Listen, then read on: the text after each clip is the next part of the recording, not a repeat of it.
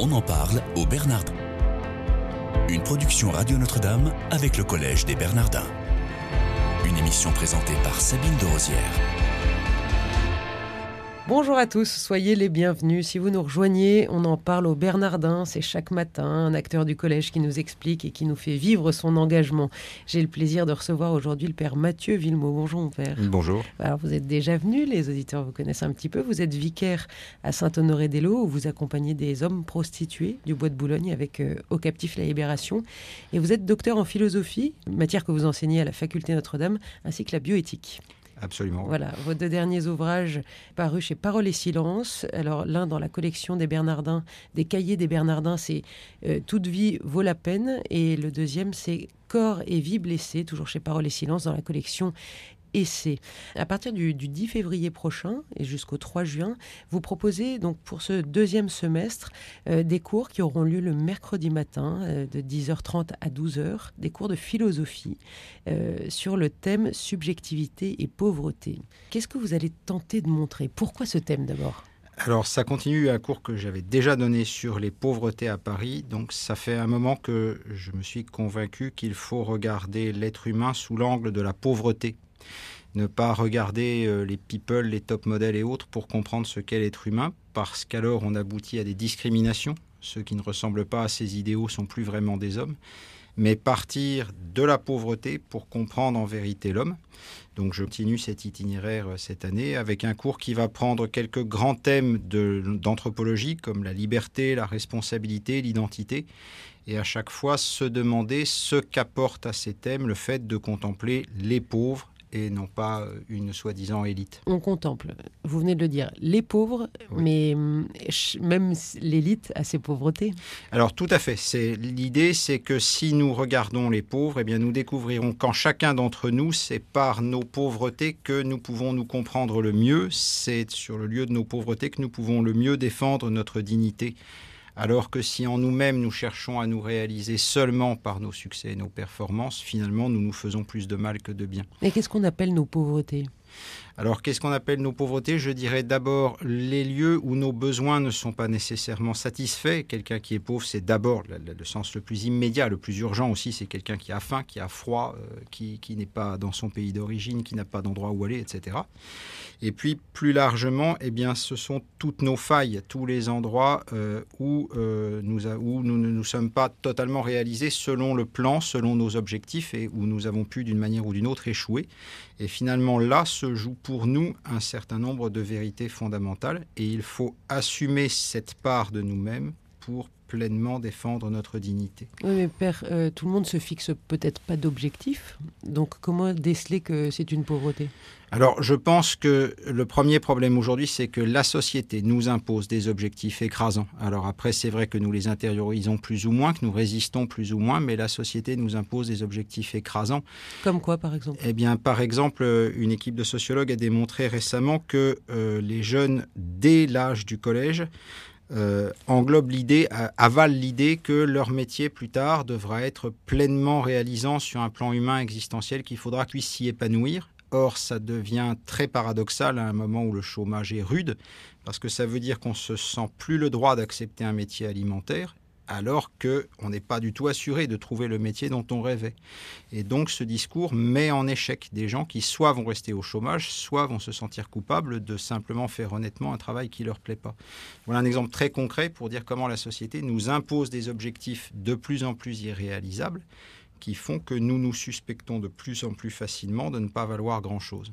Et donc là, on touche une pauvreté C'est une pauvreté, oui, qui touche beaucoup de gens. Mais comment est-ce que vous allez la mettre en lumière et, l'expliquer pour que, afin que votre auditoire, vos élèves, euh, puissent déterminer après, eux, dans, leur vie quotidienne et même peut-être dans le regard qu'ils auront à poser euh, sur leurs contemporains, euh, le lieu de la pauvreté des autres? Alors, j'essaye dans mes cours de prendre beaucoup d'exemples très concrets, en particulier quant aux questions de pauvreté. Ben, j'ai la chance d'avoir euh, eu un long, ministère auprès des plus pauvres. Vous avez mentionné les prostituées du Bois de Boulogne. Avant, j'étais aumônier à l'hôpital Saint-Louis avec des pathologies très graves, beaucoup accompagné de personnes très âgées ou d'handicapés. Donc, tout ça me donne euh, un, background d'expérience, de témoignages euh, que je monnaie dans mes cours pour les rendre extrêmement concrets et, montrer comment, chacun des thèmes que j'aborde, eh bien, la question se pose de façon précise. Euh, face aux pauvretés que nous rencontrons. Par exemple, sur le chapitre sur l'identité, eh ben, je parle beaucoup de la question des migrants parce que ce sujet de comment les migrants viennent contester notre identité est très exploité aujourd'hui par le monde politique et parfois un peu n'importe comment. Ben, J'essaye de montrer comment il est inéluctable dans notre monde d'aujourd'hui que notre identité soit fragilisée, qu'on le veuille ou pas, et qu'il faut l'accepter et l'assumer. Mais là, c'est l'identité plutôt nationale ou alors euh, vous, vous pensez que ça, ça, nous atteint de façon personnelle? Ah, Ça nous atteint de façon personnelle. Savoir moi qui je suis devient plus difficile dans un monde que certains sociologues qualifient de liquide. Euh, par exemple, euh, en 1900, en assumant la part de caricature, un Français avait de solides chances de passer toute sa vie dans sa région de naissance, sauf à cause des guerres, et de reprendre la ferme dans laquelle ses parents travaillaient déjà.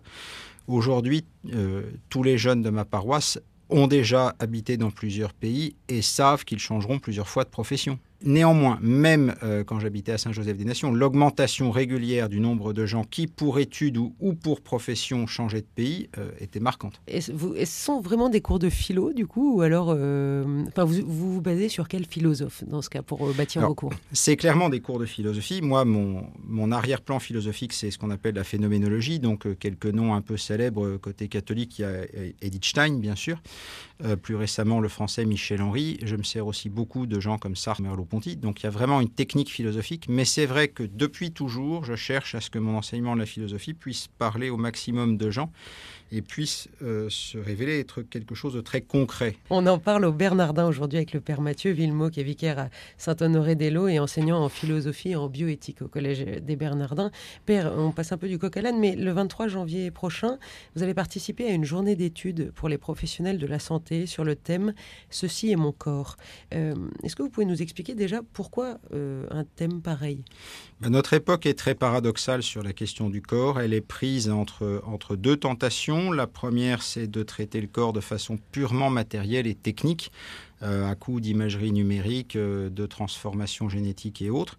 Et la deuxième, c'est au contraire de faire comme si je n'avais pas de corps, comme si j'étais un ange qui, qui pourrait, euh, s'il y, a des, il y a des rêves qui existent à ce sujet-là, changer de corps à volonté, par exemple, être un jour stocké dans une unité centrale. Il y a des Américains qui fantasment sur ce genre de choses. Un peu le transhumanisme. Voilà, mm. c'est ça, ce courant-là. Donc à la fois un matérialisme extrême et à la fois un angélisme extrême. Entre les deux, eh bien, le catholicisme a quelque chose à apporter sur la véritable relation du corps et de l'esprit dans la personne humaine à cause de notre foi en l'incarnation. Donc ça, c'est l'idée globale de la journée. Donc ceci est mon corps. Vous partirez de là pour avoir donc un déroulé sur toute la journée. Hein. ça va commencer à 9h pour se terminer vers 10h, 17h30. Euh, donc les auditeurs qui le souhaitent peuvent s'inscrire encore. Il y a encore des places. Tout à fait. Euh, c'est pas donc réservé uniquement au personnel de santé du monde médical. Non. D'abord, c'est personnel de santé du monde médical en un sens très large, c'est-à-dire que les aumôneries d'hôpitaux sont invitées, par exemple, et bien aussi tout le personnel paramédical. Euh, j'ai souvent eu des assistantes sociales qui venaient d'hôpitaux qui venaient à ce genre de formation parce que justement, nous voulons aussi favoriser un raisonnement interdisciplinaire. Et puis, en effet, qui par exemple, quelqu'un qui a dans sa famille quelqu'un qui est hospitalisé peut tout à fait euh, avoir envie de donc quiconque a envie de réfléchir à ce qu'est aujourd'hui la logique du soin du corps est invité à cette journée. Votre euh, intervention est prévue à 9h15 semble-t-il pour une demi-heure et ce sera sur le corps dévoilement de la personne. Qu'est-ce que vous comptez expliquer? Alors, je voudrais insister surtout sur le fait qu'il faut avoir plusieurs rapports au corps, le sien et celui d'autrui à la fois, pour en tenir la vérité. Alors qu'on a toujours la tentation, peut-être surtout quand on est dans une urgence médicale, de s'en réduire à un rapport. C'est-à-dire que, par exemple, un IRM dit quelque chose du corps de vital. Sans lui, on ne sera pas soigné. Mais si on s'en tient à ça, on oublie que le corps, c'est aussi des passions, que le corps, c'est aussi des symboles, que le corps, c'est aussi une relation affective aux conjoints, aux enfants, aux parents. Donc il faut croiser plusieurs rapports sur son corps et celui de l'autre pour en saisir pleinement la vérité, sinon on risque de blesser la personne en ne la traitant que de manière unilatérale. Mais est-ce que le personnel médical, que ce soit les médecins, les infirmiers ou les aides-soignants, euh, ont le temps de le faire?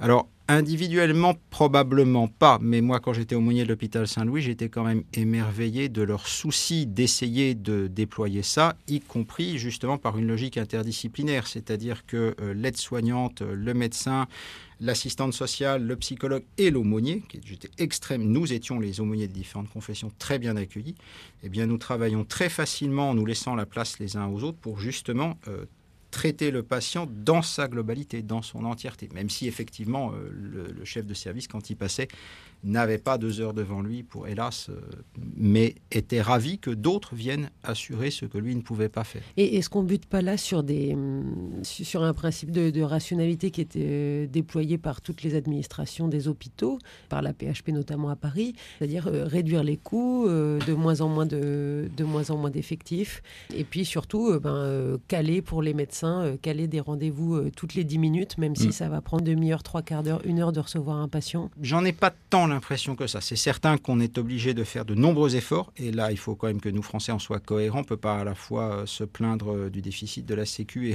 en même temps euh, réclamer qu'on on ait encore plus de moyens. Il faut bien accepter des sacrifices. Mais mon expérience d'aumônier est que le personnel est profondément dévoué à faire le maximum pour que les choses se passent de façon humaine, même avec des contraintes qui sont, c'est vrai, plus fortes même qu'il y a 10 ans. Ça se voyait. Je crois aussi qu'on exagère un peu le phénomène et qu'on est peut on oublie peut-être que la situation il y a 20 ans était un peu luxueuse quand même. Parce que euh, les patients vous diront que eux, ils attendent beaucoup. Bah, ils font leur métier, ils patientent. La seule fois que j'ai été euh, aux urgences comme patient, j'ai attendu 3 heures, ce qui est, je crois, le délai moyen en Ile-de-France. Euh, ce qui m'a permis d'ailleurs de l'accepter très bien parce que je connaissais le chiffre. Mais vous savez, on a des bruits de ce genre en 1900. C'est-à-dire que le fait que le patient trouve que le médecin vient trop tard, vient pas assez longtemps, n'en fait pas assez, c'est structurel de la mission même du médecin. Parce que le médecin, je lui remets ma vie. Et donc, quelque part, euh, d'ailleurs, beaucoup de médecins plaisantent là-dessus, euh, le médecin est une sorte de Dieu pour son patient, quelque part, parce qu'il est question de vie et de mort. Et donc, on attend un peu du médecin qu'il fasse comme Dieu, c'est-à-dire l'impossible ex nihilo. Donc, je pense que les médecins seront toujours frustrants pour les patients. Donc une journée d'études le 23 janvier prochain au Bernardin. Euh, vous pouvez, chers auditeurs, retrouver toutes les informations concernant cette journée sur le site des Bernardins. Je vous souhaite une excellente journée. Merci, Père Mathieu Villemot, d'être venu nous parler de ces deux sujets.